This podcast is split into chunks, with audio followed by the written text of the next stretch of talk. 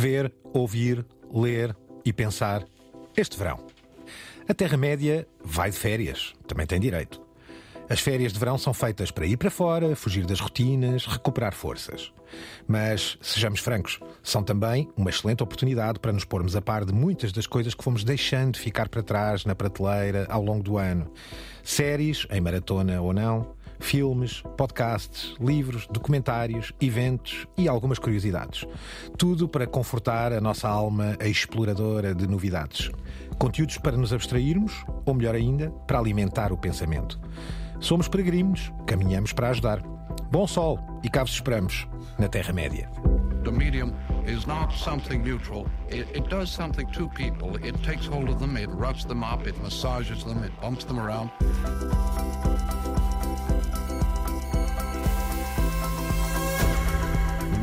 The massage. Bem-vindos à Terra-média, eh, eh, próximos das férias, até hesito. Tal é, o, tal é o desgaste da vida do outono e da primavera e do inverno longínquo. Não podíamos deixar de ir de férias, já que falamos de tanto conteúdo, tanto suporte, tanto dispositivo, tanta tecnologia, não podíamos deixar de, Aliás, de deixar aqui dicas, não é? Até poderíamos eh, fazer um programa diário. Sim, sim. Tal é. material. Isso é nesse, nesse contexto. acho. Tal é acho O, o programa está ótimo semanalmente, mas de facto, Francisco, o tsunami de conteúdos é tal ordem que as férias de verão podem, podem tomar outra forma. Ou seja, além do sol e do mar, passarmos noites inteiras a pôr eh, em ordem o que não vimos durante a primavera e o outono e o inverno. Exatamente. Além disso, celebramos, compa- caros peregrinos, companheiros, nem vos apresentei, Francisco Merino, professor de mídia, Álvaro Costa, El Guru Radiofónico, tenho sempre que mudar de tom de voz para dizer isto, Eh, e Gonçalo Madail, aqui da RTP. Estes três peregrinos também estão a celebrar aqui um fim de temporada da nossa primeira temporada e foram mais de 20 peças deste puzzle que é o mapa da Terra-média. E, E, e o que está por vir no próximo outono e inverno e ainda no que resta do verão. Mas exatamente. E portanto também acho que podemos. Preparem-se. Também é em tom de celebração que fazemos um programa um bocadinho mais leve e que pode ajudar um bocadinho os nossos ouvintes eh, e users a desfrutar um bocadinho das férias e, portanto, muitas dicas sobre muita coisa. Começamos, inevitavelmente, pelo binge watching, que, aliás, conceito que já aqui tomámos, maratonas, maratonas, mais maratonas para ver conteúdos, não é? Francisco, trazes já algumas, mas queres fazer algumas considerações sobre o que é isto do verão e do tempo para maratonar? Se isto, como o Álvaro dizia, ao longo do ano vamos deixando uma série de coisas na prateleira, não é, Álvaro? Que queríamos ver quando tivéssemos tempo, ou que por um motivo ou outro nos distraímos e deixámos passar um, um episódio ou uma temporada e agora nunca mais conseguimos voltar e acabamos por fazer isso, por fazer isso no verão, ou para aproveitar o verão. Convém que não fiquemos o verão todo enfiados num, num quarto ou numa sala a ver, eh, a fazer maratonas, E, não é? Francisco, a fragmentação digital. Eu acho que o grande fenómeno de pop cultura eh, deste, deste verão é o regresso de Kate Bush. É verdade. De quase 40 anos. E Francisco tem a ver com uma série que ela própria é também uma série fragmental. Ou seja, não é tão juvenil como parece, embora eu tenha narrativa juvenil eh, e atores muito jovens, mas Francisco é uma série de, de fragmentos de um determinado momento narrativo, ou seja, os anos 80, e falo evidentemente de Stranger Things. Sim, que é precisamente uma dessas séries que teve agora recentemente, ah, no final de maio, a quarta temporada, depois de alguma, E- algum tempo de paragem, não a é? segunda parte eh, para o verão. Exatamente, e vai ter muito brevemente um segundo volume, não é? Ah, para encerrar a temporada com apenas dois, dois episódios. É uma ótima forma de, de recuperar aqu- aquele que é, provavelmente, ou- ou eles gostam de dizer na Netflix que é flagship, ou seja, a nave-mãe, a, grande, a grande série em torno da qual o universo Netflix se posicionou um pouco. Podemos discutir isto, se o Casa de Papel também não será, mas para todos os efeitos. Ou o- House of Cards. O House of Cards originalmente terá sido a, a nave-mãe original, não é? Eu, eu no outro dia vi uma, uma cena que, aliás, postei na minha rede pessoal, em que um dos jovens está a explicar ao outro que foi uma cena a Ozzy e o outro fica a olhar. E o outro jovem explica, porque é fã de heavy metal, que tem a ver com as maluqueiras de Ozzy Osbourne, quando aparentemente terá eh, trincado O morcego, não é? O famoso o, morcego. O famoso morcego. Mas o que eu achei muito interessante, Francisco, foi que um dos jovens, que era fã de heavy metal, portanto, dos Black Sabbath, está a explicar ao outro que não faz ideia. Esta cena é metafórica porque a quantidade de referências 80s, incluindo a incrível cena do facto de Running Up That Hill, A Deal with God, Kate Bush, se ter tornado um fenómeno universal. O, o, que, o que sentirá a Kate Bush, não é? Não, e- 40 anos depois chegar ao top eh, e ao trend, não é? E à tendência. TikTok, no Spotify, Todo lado, e- não é? Tem a proeza, ou conseguiu a proeza, de ser o primeiro lugar, como uma cantora que escreveu a própria música, o primeiro lugar a mais jovem e a mais velha agora. Ah, ou seja, a mais jovem recorde incrível. sido quando tinha 17 anos, julgo que ela tinha 17 anos, com o seu famoso êxito. E, e agora, recente, e agora recentemente é uma proeza, no mínimo, bizarra, não é? portanto, Absolutamente incrível. E no outro dia, por acaso, na, na RTP2, no, no Jornal 2, falei disso. E falei num aspecto, há umas semanas atrás, Francisco, quem é que adivinharia que estaríamos a falar desta maneira de Kate Bush? Sim. Por isso mesmo, Impossível. peregrinos, Impossível. por isso mesmo, peregrinos, eh, comportem-se, porque daqui a 40 anos, quando estivermos naquela, nas, nas- nas ilhas Fiji a desbundar a nossa terceira idade, podemos de repente eh, tornar-nos o podcast mais ouvido de sempre do mundo, é? o Terra-média. Stranger Things, primeira sugestão. eh, aqui, só fazer um alerta. Força, faz, Eh, faz. curiosamente, a, a Millie Bobby Brown esteve em Portugal recentemente e foi vista na Covilhã. Eh, verdade, foi apanhada uma série de fotografias. Eh, está a gravar uma coisa para a Netflix também, olha, na Serra da Estrela. Belos Eh, restaurantes, foi- deve ser esse o motivo. Foi, foi apanhada eh, de surpresa. Stranger Things, aqui um promo, mas sobre os eh, Duffer Brothers, os seus criadores e aquilo que pensa o cast, eh, a equipa, os técnicos de trabalhar nesta família do Stranger Things. Hi, I'm Matt Duffer. Ross Duffer. Uh, we created Stranger Things. The project is their baby. They're the fathers of Stranger Things. They're just extremely good storytellers, so I feel in really good hands. They're back and forth constantly wearing a billion different hats, and it's I'm in awe of what they can do. The superpower behind Stranger Things is the Duffer Brothers.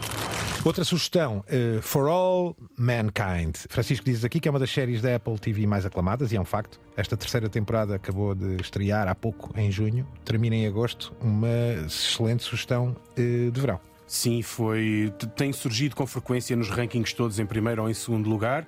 Eh, é, não diria a flagship da Apple, porque acho que a Apple não tem ainda uma flagship, mas será provavelmente a série Prestige da, eh, da Apple. Eh, é uma história alternativa, uma, uma- nós já falámos dela aqui, é uma espécie de uma, via, de uma aventura espacial, da história da exploração espacial alternativa, em que quem os primeiros a aterrarem, a lunarem é? na Lua foram os russos e não os americanos, e que isso muda por completo a história da Guerra Fria e em diante. chamada Space Race. Mas acontece numa altura, isto é produzido pela Sony Pictures, que depois, eh, obviamente, a Apple TV eh, distribui. Eh, há aqui dois aspectos eh, também, eh, digamos, eh, contemporâneos. Por outro lado, a Guerra Fria 2 e, e, por outro lado, a questão do espaço e de uma série de referências eh, Elon Musk e outros, ou seja, o- o espaço volta a estar na ordem do dia. é? É, porque a série, en- entre cada temporada, há cerca de 10, 15, às vezes mais anos. de- e então esta última temporada é sobre a exploração espacial por privados. E então, como É que tu dizias, agora. está muito próximo do, do, do Elon Musk. O, o criador é também o criador do Battlestar Galactica ou da reinvenção da Battlestar Galactica no início deste. Um deste homem já século. versado Sim. nestas leads. E não é? Francisco Kennedy, Nixon, Reagan aparecem aqui muitas vezes, não é? Criando, o- lá está uma simulacra, não é? Sim, e uma associação à história, embora seja uma ideia também, sei que tu és um grande fã do K-Dick, esta ideia da história alternativa também, eh, que é, um- é um, é um bom, uma boa premissa, não é? A ideia do e se, não é? Sim. Reticências. Além de Stranger Things e For All Mankind, este na Apple TV, voltamos a, uma, a, um, a um monumento também da televisão chamado Peaky Blinders, que está agora eh, também com uma nova temporada e que recomendamos vivamente estes infames gangsters de Birmingham. Tommy Shelby. Ao- aos comandos, não é? A famosa personagem. O que dizer sobre estes Peaky Blinders? É um, é um monumento curioso também, e aliás, uma junção muito interessante entre o que é um, um trabalho de época que os ingleses fazem estupendamente bem, com uma banda sonora eh, digna de registro. Inclui Nick Cave, aliás. Exato. Ora, nem mais. A canção principal da Nick Cave and the Bad Seeds. Peaky Blinders, vamos ouvir um bocadinho deste trailer para a temporada 5 que acabou de rebentar na Netflix. When I sleep, I dream. And in my dream, someone wants my crown. Down in a city's hollow. That is God. And that are the Peaky Blinders. We fool around with a shadow. People think that I'm gonna fall. Who's gonna take the throne, eh? E depois, o monumento que eu, pessoalmente, sou um fã eh, aficionadíssimo, Westworld, regressa também, Francisco, à HBO, certo? Somos todos mais do que fãs e a, a quarta temporada, se não estou em erro, É. promete eh, uma alteração e, Francisco, o que temos falado muito, eh, os seres humanos e a robótica e as suas consequências das suas, digamos, brincadeiras eh, à Las Vegas, não é? Sim, e como sugestão de férias, é uma boa sugestão, porque há muita gente que viu a primeira e a segunda temporada. E depois há um hiato muito grande entre a segunda e a terceira que de alguma forma se desligou.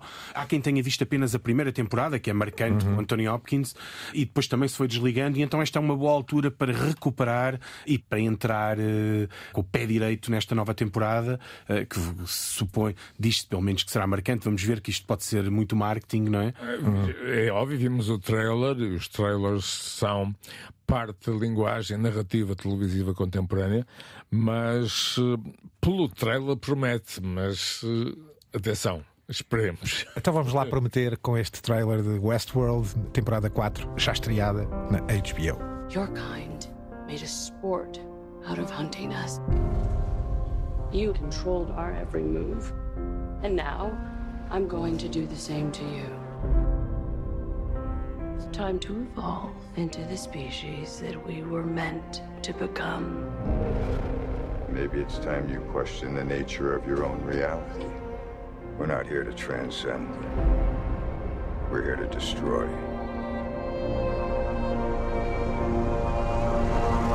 Além destes regressos, há também novidades, Francisco. House of the Dragon. Sim, com já- uma incursão tuga. Uh, sim, também gravado aqui perto de Monsanto, pelo menos uma parte terá sido gravada. Já falámos dele, de- desta série aqui, mas vai estrear uh, em pleno verão. E, E que uh, mostra uma coisa que tu comentavas, não é? que apesar de ser a silly season eh, e verão, as, as guerras dos streamings não param. Sim, e embora sejam só estas grandes séries, porque na prática é difícil encontrar muitas séries que estreiem nesta altura, não? é? novas. Mas a que estreia, caramba, não é? É logo um- Uma superprodução. Uma prequela, não é? Do, do, do- do- da 300 Guerra dos Tronos. Antes daquilo que nós conhecemos. 300, não é? disseste? 300, exato. E portanto, eh, será que vamos, vamos daqui compreender o que estava por trás Eu- de muitos espero dos eh, Targaryens, pelo menos, eh, Exato. não é? Uma- Uma das famílias da Guerra dos Tronos. Era uma grande casa eh, da Guerra dos Tronos. Eh, E eu espero, eh, finalmente, já que estamos na Silly Season, que apareça o Rei Louco. Eu acho que agora é muito antes, a história ainda está muito atrás, teremos que esperar, mas também é uma boa forma de acabar eh, bem. Ou seja, a série O Game of Thrones foi muito contestado, o final, muitíssimo contestado, e diziam alguém numa destas revistas, não sei se na New York Mag, que eh, o Game of Thrones tinha conseguido a proeza de estabelecer-se como uma espécie de ícone cultural e no último episódio arrasar eh, o peso da própria marca. Eh, Parece-me aqui que há um. bom, haverá aqui um notório exagero, não é? Sim, é sempre questionável, não é? Uh, Os mas finais mas são há sempre... uma, uma- a vontade de trazer, uh, reivindicar ou resgatar o Game of Thrones do- de- da situação em que terá ficado no final da última temporada e é- parece-me que é uma boa, é uma boa escolha, uma coisa, uma boa série para estrear no Eu verão. estou, eu estou ansioso, não é? Porque sou, sou grande fã e eh, espero que a prequela traga uma série de novidades sobre aquilo que nós todos vimos ao longo de sete temporadas, não foi? Sim, para aí, 7, 8 temporadas. Já agora já nem me recordo. O Agora Game of Thrones, sim. não sei se não chegámos, não foi mais longe, já não me recordo bem, mas Stranger Things, For All Mankind, Peaky Blinders, Westworld e neste caso House of the Dragon também. Vamos mudar de azimuth para o- os jogos, mas a que tu chamas aqui os, os velhotes que jogavam, os old Sim. gamers. Sim, uso, uso o termo old gamers aqui, ele não, não é inocente, é porque na realidade qualquer pessoa que tenha sido gamer ou que ainda seja, que tenha uma atividade profissional, tem a maior das dificuldades em manter-se a par de, daquilo que a indústria de jogos vai lançando. E até é frequente entre jogadores mais velhos dizermos que os jogos já devem ter níveis de dificuldade para mais velhos e etc., porque nós não temos propriamente 50 horas, 100 horas para queimar com o jogo. Então há uma boa oportunidade também, são, são as férias de verão, para nós recuperarmos um bocado, pelo menos quem ainda tem esse hábito, não é? Traz já uma, uma, uma, uma sugestão: o Dune Spice Wars. Sim, e tratando-se de gamers mais velhos, não é? Eh, o Dune é um daqueles filmes que todos nos É lembraremos. especial esta versão mais recente, porque a primeira com David Lynch foi, foi um fracasso, não é? Embora lá está é a vantagem, nós mais de velhos. culto, não é? Exato, lembramos-nos bem das duas, não é? E vem aí o, o- o volume 2 desta nova versão sim, sim, do, sim. Do, do, do Villeneuve, não é? Desta... Realizado por Gilles Villeneuve, canadiano, curiosamente. Sim, curiosamente, sim. Embora francófono, não é? Canadiano francófono. Eh, mas mas vai, vai na prática eh, suscitar mais interesse até do próprio jogo. Parece-me a mim que estreia aqui entre duas. Nós também temos aqui uma ideia vertical de promoção. Cada vez mais é difícil saber onde acaba uma área e onde começa a outra. E vemos aqui, de uma forma que não pode ser inocente, toda uma série de connects Não, não será de promocionais que não parece que caiam assim do céu, não é? Não, Isto está tudo ligado. Sim, aqui, não será de todo inocente, parece-me a mim. É mesmo entre as duas. O jogo ainda está em early access, ou seja, em acesso antecipado. Ainda não é a versão final do jogo que está disponível no, no, no Steam, que é a plataforma que matou basicamente as lojas que víamos a vender jogos. Não é? E, e para, para os gamers mais velhos tem também uma vantagem, é que nos faz lembrar de um jogo Dune 2 de 1992, que é um dos primeiros real-time strategies da história dos videojogos, e por isso tem esse elan, não é? esse toque. Dune Spice Wars. Ouçam a promo. There it is. The biggest death trap in all history. And the Duke's headed into its jaws. On Caladan, we ruled with air and sea power. Here, we must scrabble for desert power. Move slowly, and the day of your revenge will come. This is your inheritance. Speed is a device of Shaitan. Thus, there will always be a desert on Arrakis. E daqui para outro, As Dusk Falls. Isto até tem um tom e um título literário este videojogo, não é? muito cinematográfico. não é? E, e é, por acaso, o jogo é bastante cinematográfico e eh, até reivindica essa relação com, com outros jogos muito cinematográficos, nomeadamente os da Telltale. eh, Este outros, Telltale, é? o próprio nome diz, não é? São jogos com uma elevada carga narrativa, narrativa. sim, e que foram lançados por esta empresa, que é a Telltale. Há quem fale também que este jogo é muito parecido ou, ou- ou também tem alguma semelhança com o Heavy Rain, que é um dos grandes jogos de narrativos. Uma narrativa interativa, de facto. Para quem gosta mais de jogos narrativos, parece-me que é o mais, mais adequado. Aqui está o trailer, As Dusk Falls. We were on our way to start a new life that summer. For our family, it was just a stopover.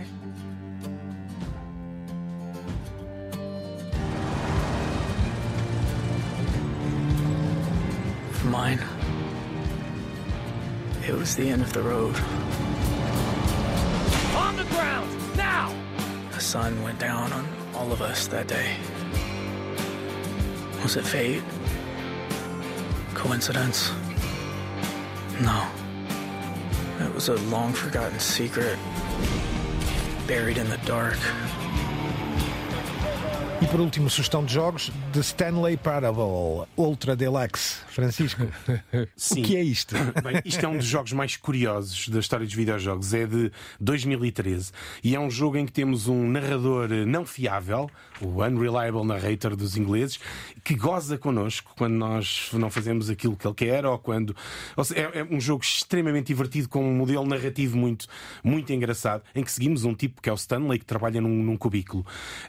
O, o jogo tornou-se muito popular na altura e o que tens aí até o, trailer para, para, para Chama-lhe ou- Comic Trailer, não é? Sim, eu chamo-lhe um- um- um- por um motivo, porque o, o trailer começa logo a gozar com o próprio jogo, a dizer, eh, não no certo que verás, mas eh, a, a- a dizer que pá, lançámos um jogo fantástico e tal, ganhámos imensos prémios e depois vemos que eles não ganharam realmente prémio nenhum.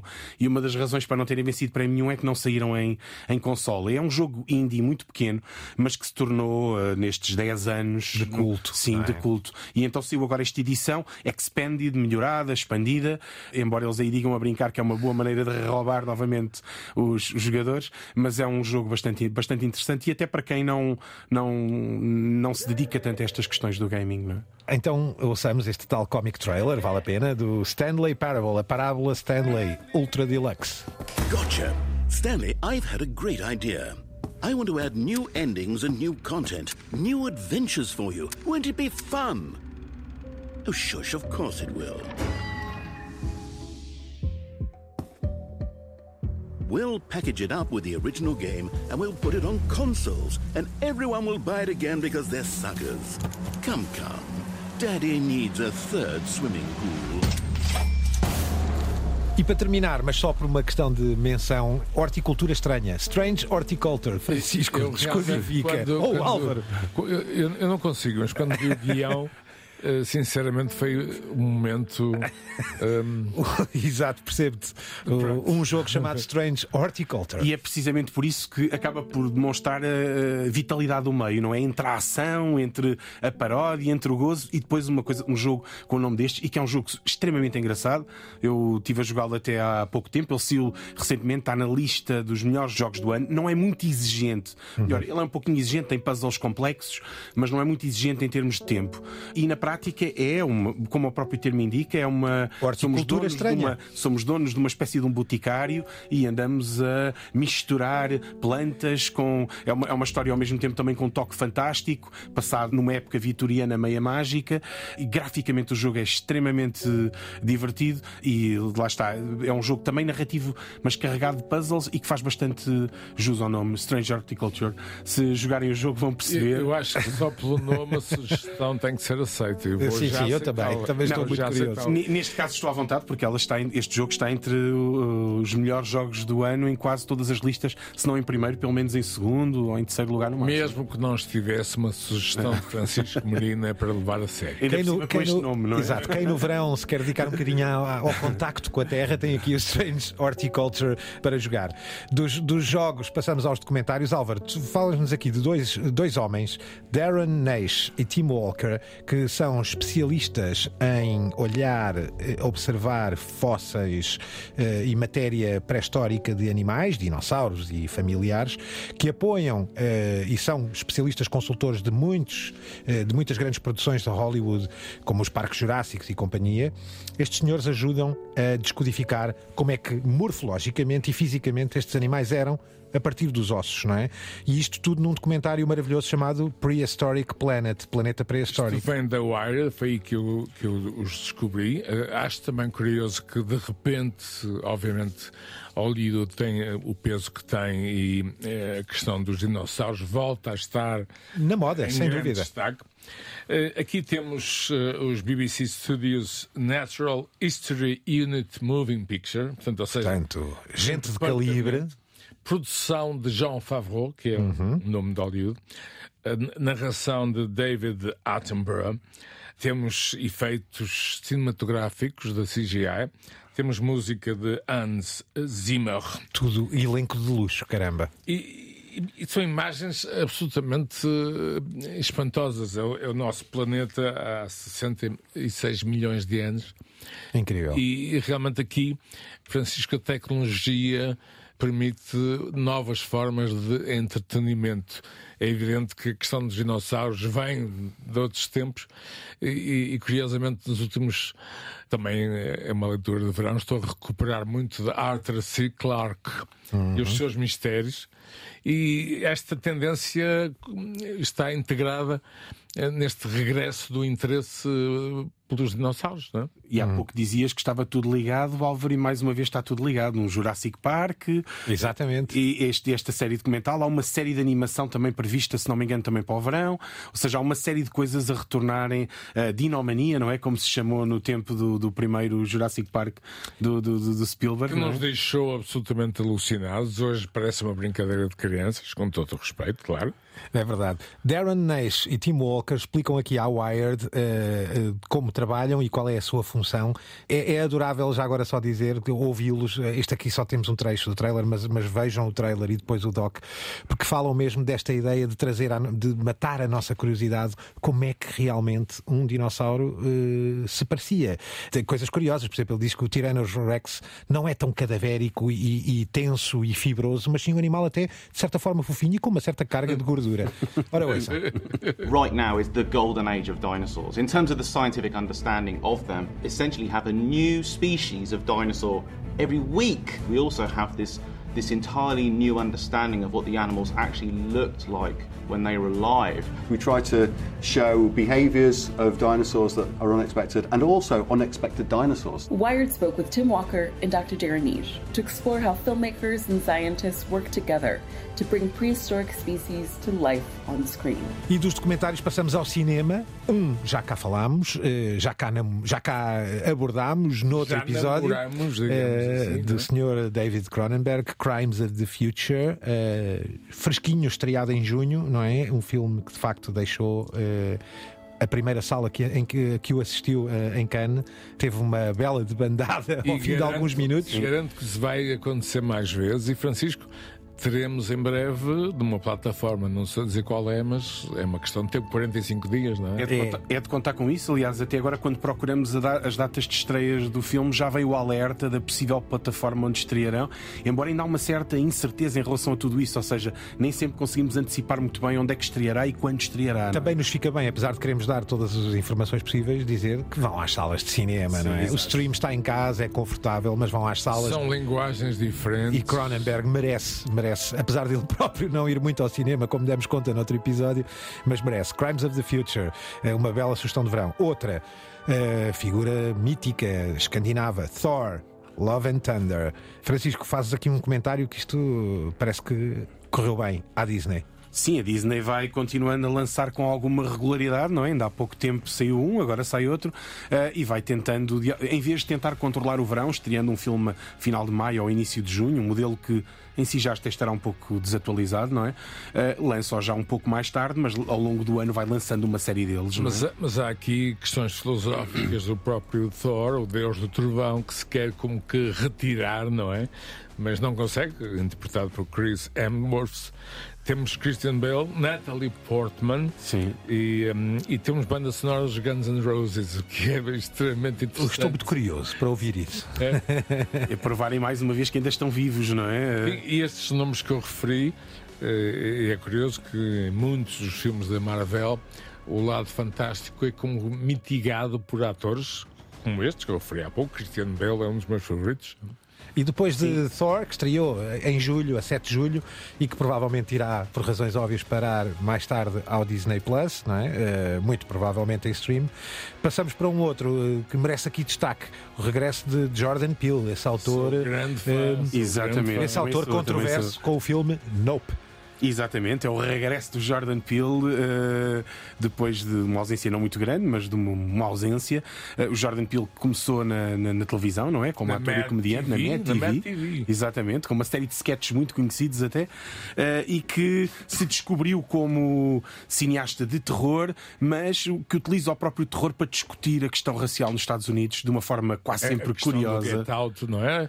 Tem uma interpretação muito própria da Twilight Zone, mais uma, mas muito, muito, muito dele. E o Black Clansman, que é, digamos, autor do guião, quem o realiza.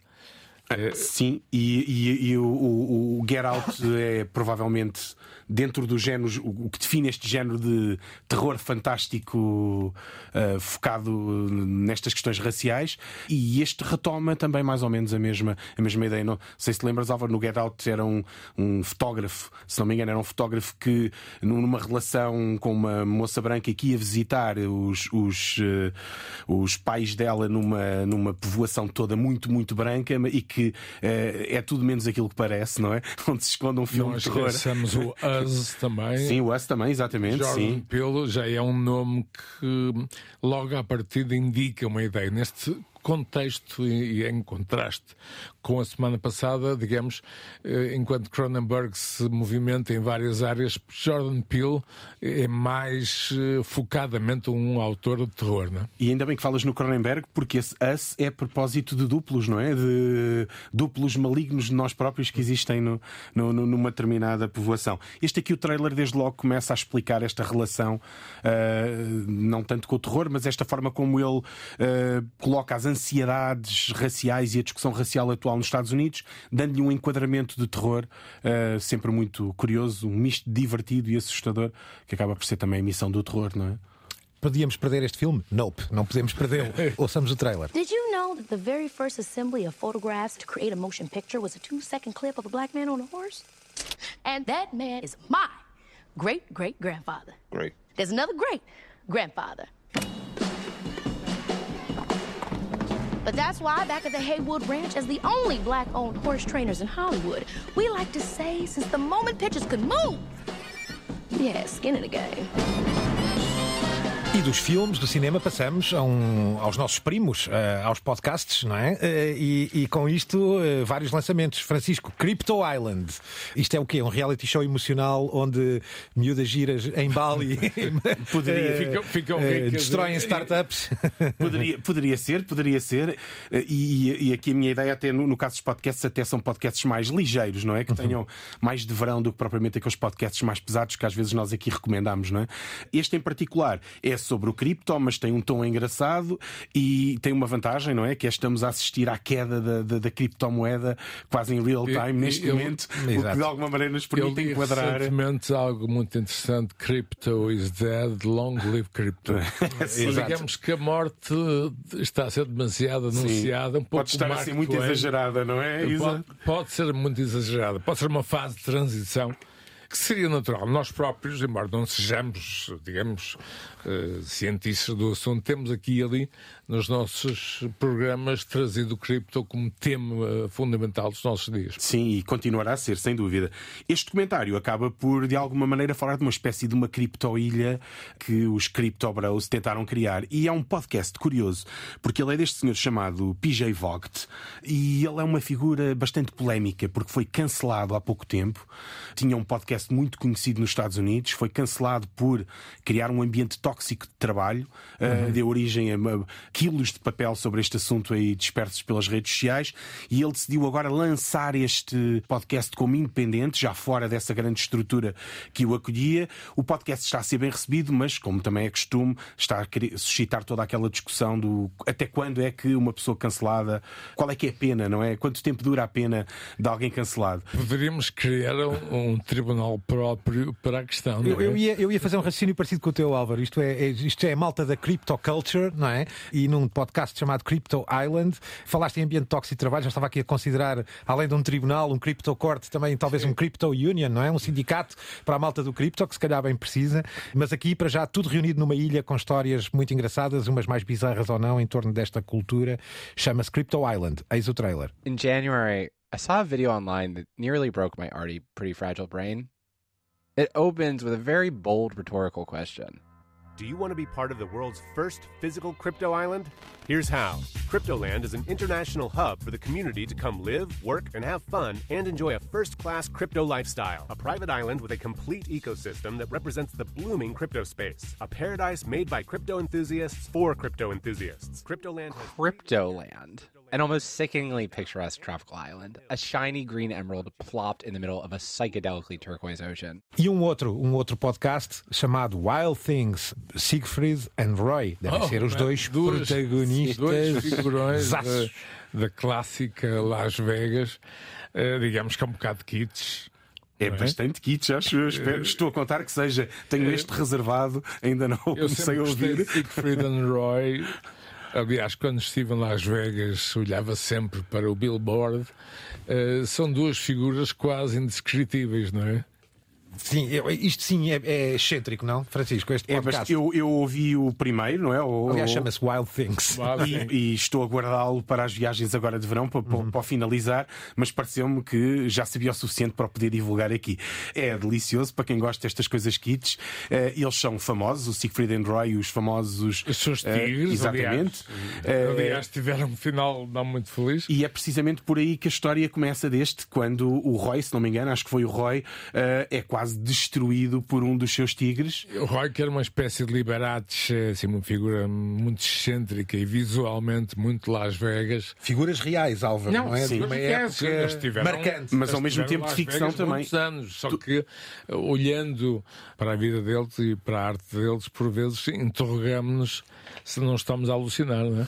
Não, e a ideia era mesmo essa, eles, eles são personagens também, não é? Ah, e eles fazem parte, lá está, da, da- de- quase da lenda americana dos mídia, um pouco à semelhança do Liberace, como falavas, não é? Que também era muito Las Vegas.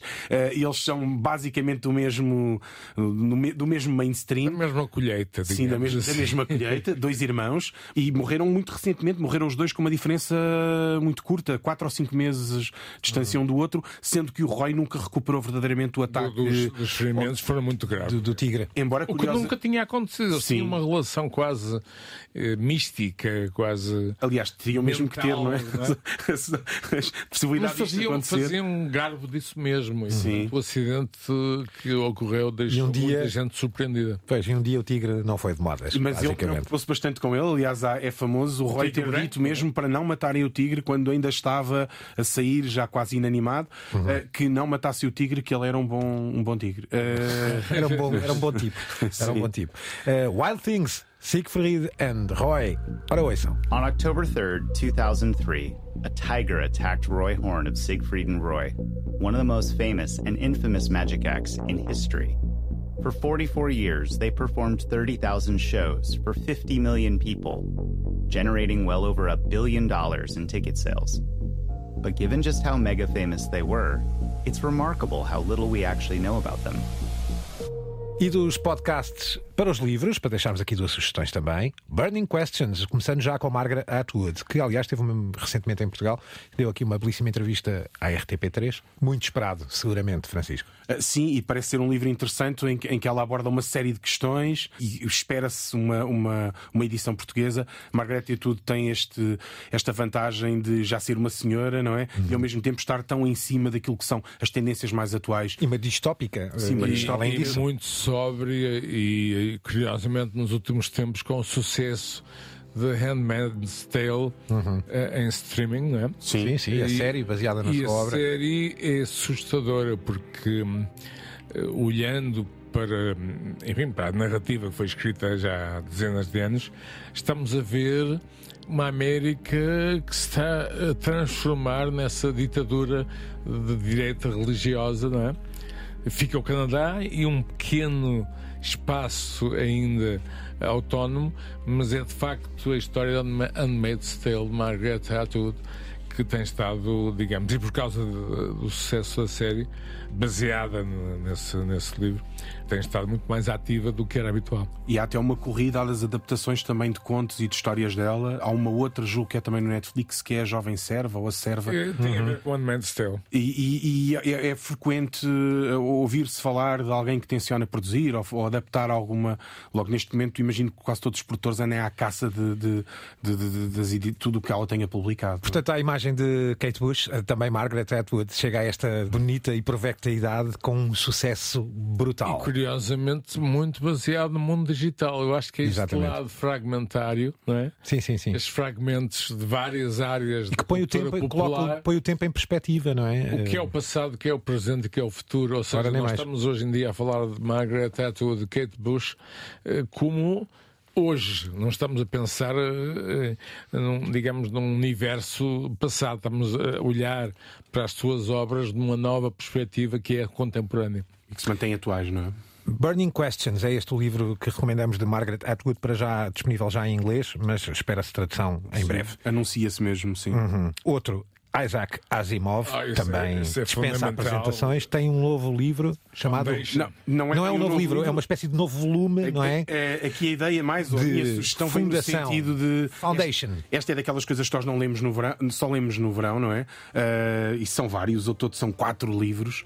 É uma Ah, espécie de Proust. É uma, é uma saga, eh, mas que é uma boa oportunidade para, para, para- para aproveitarmos o verão, até porque isso com certeza que há muita gente que o tem guardado na gaveta a pensar quando é que terá tempo para o ler. Porque se uma série este ano, eu julgo que falei aqui dela Uhum. em alguma altura, baseada na, na, na- na- Fundação, e vai ter uma segunda temporada agora em 2023. E é uma Disponível na Apple TV já agora, não é? Sim, E, e Asimov sempre muito ligado à, inteligência artificial com muito tempo de avanço. é? Sim, então, esse então mesmo muito. E aqui até a vantagem de podermos entrar na discussão sobre a adaptação, porque a adaptação da série de televisão foi de tal forma polémica que assim temos a oportunidade de ler no verão. Muitos não acreditavam que era livros. adaptável, não é? É Tem isso. sido contestado até em que medida é que pode ser classificado como uma adaptação de facto, Uhum. porque eh, a obra era inadaptável. O- a Fundação tinha essa reputação de ser uma obra inadaptável. São quatro volumes editados pela saída de emergência, não é? Sim, já ao, Eh, ao- ao longo do tempo. ao longo do é? tempo, Sim. claro. E recomendamos vivamente também. Isaac Asimov, Fundação. E daqui para dos livros para os eventos, Álvaro, Robot 0808 eh, é um festival O na- nome, o em, nome- em o Bolonha. nome- o nome eu, eu escolhi porque o nome. Porque és fã de robôs, isso já Sim, demos conta. Mas de facto o nome é mais gráfico certo. do que parece. É Ou seja, conceptual, não é? A ideia do conceito é um festival onde já passaram nomes como Ryuichi Sakamoto e Antirsen, por exemplo. Acontece no Palácio de Enzo, Uhum. eh, em Itália. E hum, tem muito a ver com a arte performativa, tem muito a ver com eh, aquilo que eles chamam o Human Ecosistema. Há também eh, a participação do Teatro Comunale de Bolonha Uhum. e hum, há aquilo que eles chamam um Festival de Industrial Sound for Urban Decay. Hum. Ou seja, acima de tudo. Promissor. É, já existe há uns anos, mas lá está. Eh, De repente, eh, Francisco, o termo robô imediatamente nos leva, como Elon Musk, a ficar assim um bocado, pelo menos. eh, Iriçados. Iriçados. Mas vendo o programa percebe-se, não é? Percebe-se qual é que é a ideia. Recomendamos vivamente. Robot 08 não, é, uma, não- é uma ideia gráfica, não. é uma não- ideia não- gráfica, Não, uma, é uma um marca interessante, um festival interessante. eh, pass- que se passa em Itália e é interessante ligar o Palácio de Enzo, o Teatro Comunale, quem Uhum. conhece Bolonha tem, tem uma ideia da cidade, e digamos fazer esse transfer entre, eh, enfim, uma cidade clássica com, com os tempos de hoje. E foi nesse aspecto que, que achei que, seria interessante, porque eventos temos Muitos, aliás. eu diria de centenas. né? Trazes cá mais um, eh, a 29 e 30 de, julho, de junho, eh, pode ser eh, visto e assistido online, da, da Amazon World Service, não é? Sobre. é um summit que fazem, aliás, espalhado pelo mundo, pelo que percebi, mas tu trazes aqui uma menção para precisamente uma coisa chamada Server Free Security Controls, ou seja, a segurança informática, É- é um cibernética. É um aspecto, claro que ao falares da Amazon, estás a falar da cloud, estás a falar do que será o futuro nesse contexto. Mas acima de tudo, eh, algo que, que sinto, e acho que fizemos 20 programas e muitos deles, eh, Francisco, a questão da cyber security, a questão para onde vamos e como nos devemos defender, embora aqui seja um festival mais eh, direcionado para, para a indústria de segurança e para, e para uma série de, eh, enfim, de empresas mais do que individualmente, mas de facto a cyber security vai ser um nome que vai estar, eh, enfim, no no nosso pensamento dos próximos tempos. não é? Aqui temos um senhor, precisamente, eh, numa dessas talks, chamemos-lhe assim, a é explicar. olha, Onde é que estão as TEDx? Exato, exatamente. E este, e este fala-nos precisamente disto, é só para sentirmos aqui um exemplo do que é uma talk destas cimeiras da, da Amazon World Service, neste caso em Berlim, em 2022, claro, Tri- 29 e 30 de junho. Vamos só ouvir um bocadinho para perceberem o nível de profundidade a que já estamos em matéria de segurança cibernética. Uh, yeah, my name is Marcus Jr. I very welcome you to the session Server Free Security Controls How to Tackle Security Threats Without Lifting Heavy, heavy Infrastructure. No one wants to do this anymore. So, um, I'm working for Hannover Re. If you wonder what Hannover Re is doing, we are a reinsurance company, so we cover the risk of first insurers. And, but that's enough. So no more company slides what we are doing. Terminamos as nossas sugestões. Eu depois farei aqui uma, uma espécie de recap, uma revisita a todos estes nomes que demos. É, é bem preciso, Gonçalo. Porque são muitas, embora depois estejam online e guardamos-las sempre na página, na RTP Play, na página do Terra Média. Mas, Álvaro, esta uh, tinha que deixar para o fim, chamada Sling TV. Vamos lá, vamos lá aqui ver, porque este anúncio que depois já vamos ouvir é, é, um anúncio delirante. divertidíssimo. O que é que é Sling TV? É basicamente o futuro das plataformas de cabo. Uhum. Sling TV é uma plataforma digital com Canais. centenas de canais. Ou seja, há um transfer digital muito interessante. Para além do streaming, para além do que está disponível, temos agora então plataformas que estão Portanto- a tentar combater as plataformas tradicionais Portanto, é uma- distribuição. Exato, portanto é uma plataforma digital onde entramos e temos emissões lineares, não é? E, e, portanto, E vários canais, canais. canais. É uma opção que podemos ter no futuro, Uhum. em vez de escolhermos eh, as plataformas tradicionais que, Uhum. que existem em todos os países, começarmos a ter plataformas muito mais orientadas para o nosso gosto pessoal. Portanto, senhores operadores de cabo em Portugal, tenham cuidado, porque o Sling TV está para chegar. Este, eh, eu, eu tenho mesmo que mencionar O isto. que anúncio é muito delirante, anúncio. que é um canal para animais, não é? Digamos para animais domésticos, não é? Mas onde o próprio comentário do narrador a vender o produto é incrível, porque diz às pessoas: se o senhor fizer mudar para este canal e para este, o seu cão não nota, ele quer é estar a olhar, ele quer é estar a olhar para a coisa. Vamos só ouvir um bocadinho. When pets were given the choice between paying more with cable TV or paying less for their favorite channels with Sling, the results? Well, there were no results. Because they're animals. They don't have a concept of money. You're not an animal. Make the smart choice and switch to Sling. Get the best of cable for the best price. Get started in five minutes at sling.com. Vou tentar eh, enumerar assim muito rapidamente eh, dicas de verão que aqui deixámos sugestões para este verão. Nas séries Stranger Things, For All Mankind, Peaky Blinders e Westworld. Uma estreia de série House of the Dragon. Nos jogos passámos pelo Dune Spice Wars. As Dusk Falls, Strange Horticulture e The Stanley Parable Ultra Deluxe. Depois dos jogos, aí sim entramos nos documentários e o Álvaro trouxe o Prehistoric Planet. Nos filmes, no cinema, o Crimes of the Future de Cronenberg, mas também Thor, Love and Thunder e Nope, o regresso de Jordan Peele. E nos podcasts falámos do Crypto Island e Wild Things de Siegfried and Roy. Nos livros passámos por Burning Questions, o novo livro de Margaret Atwood, e o Fundação de Isaac Asimov, a continuação da sua enorme saga. Nos eventos, Álvaro levou-nos ao Robot eh, 08 Festival em Bolonha e ao Amazon World Service eh, Summit em Berlim, neste caso em 2022. Terminamos com uma curiosidade que é esta nova plataforma digital que alberga canais com ar não digital, portanto uma espécie de plataforma de cabo sem cabo e, e com isto, quer dizer, fizemos uma viagem ao mundo explosivo de conteúdos para chafurdar. Vamos lançar a partir do próximo outono, porque cá estaremos. Desejo-vos eh, boas férias a todos, caros peregrinos, também Boas merecem. férias, exato. Eh, até às praias da costa do- da Terra-média, porque também as há na Terra-média, também há praias, e que vejam e mergulhem em muitas coisas para trazermos de volta. Acho que foi um belo final de temporada. Álvaro, alegações Eu- finais de temporada. Eu estou muito feliz com este projeto, mas espero ficar ainda mais feliz. Acho que é um bom final. É, sem dúvida. Francisco.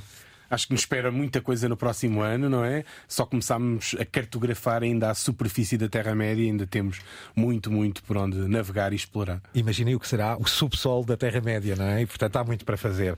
Esta temporada teve toda ela e este episódio a produção da incrível Cristina Condinho. Teve este episódio aos comandos eh, e aos cuidados técnicos o Alexandre Bandola e teve também na pós-produção o feiticeiro Guilherme Marques. A todos eh, boas férias e cá estaremos no final do verão.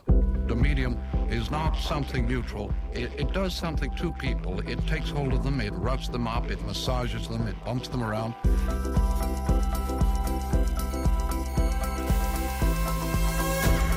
The medium is the massage.